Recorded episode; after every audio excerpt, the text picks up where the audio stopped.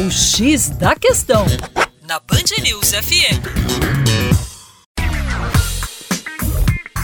Olá, ouvintes da Band News FM BH. Meu nome é Vitor Augusto e sou professor de Geografia da equipe Terra Negra. Hoje a gente vem trazer uma notícia muito importante sobre a saúde no mundo, revelando fortes assimetrias regionais, o que era evidentemente esperado. Entre os anos 1990 e 2016, evidentemente os sistemas públicos de saúde no mundo todo aprimoraram seus serviços.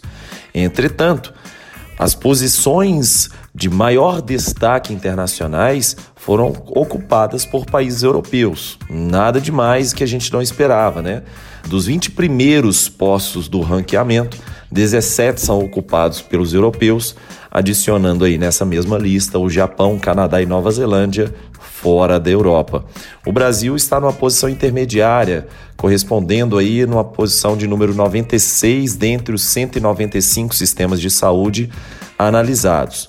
Um outro ponto bem interessante sobre essa pesquisa recente divulgada pela revista FAPESP seria de que no Brasil pela primeira vez em 15 anos, a taxa de mortalidade infantil apresentou um leve aumento.